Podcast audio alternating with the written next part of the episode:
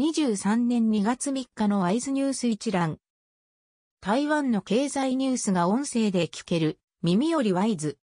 こちらでは、トップニュースと、その他ニュースのタイトルをまとめてお届けします。トップニュースは、電子景気第二四半期好転へ、auO 当次長が予測。液晶パネル大手、auO の放送楼、当次長は2日、電子業界の景気は早ければ、第2四半期に好転すると予測した。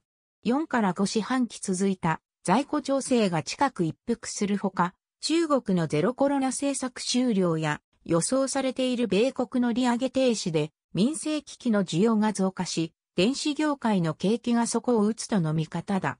日活付経済日報などが報じた。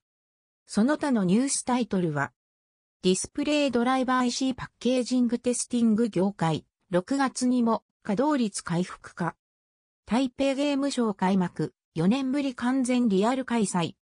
タウンエースの1月販売台数、ベリカヌキコ型商用車首位に。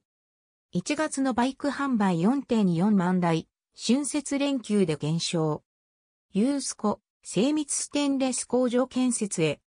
台南市のポリ塩化ビニル工場で火災200平方メートル延焼。パイナップルケーキ家督、流山寺近くの店舗購入。アパレル受託生産マカロット1月16%減収中台間の直行便国無印台湾事務弁公室が運行拡大呼びかけ。日韓周遊クルーズ船7月から運行。新、ペーシ新店の暗号、ライトレール10日開通。台湾港ジェネレーションのエネ貯蔵設備計画電池の納期遅延で見合わせ。米インド太平洋軍前司令官、蔡総統と会談。中国の指図は受けない、法体観測の米下院議長。スイス下院の超党派議員団、5から10日に包帯。中国軍機5機が中間線越え。域内感染25,104人、2日連続2万人台。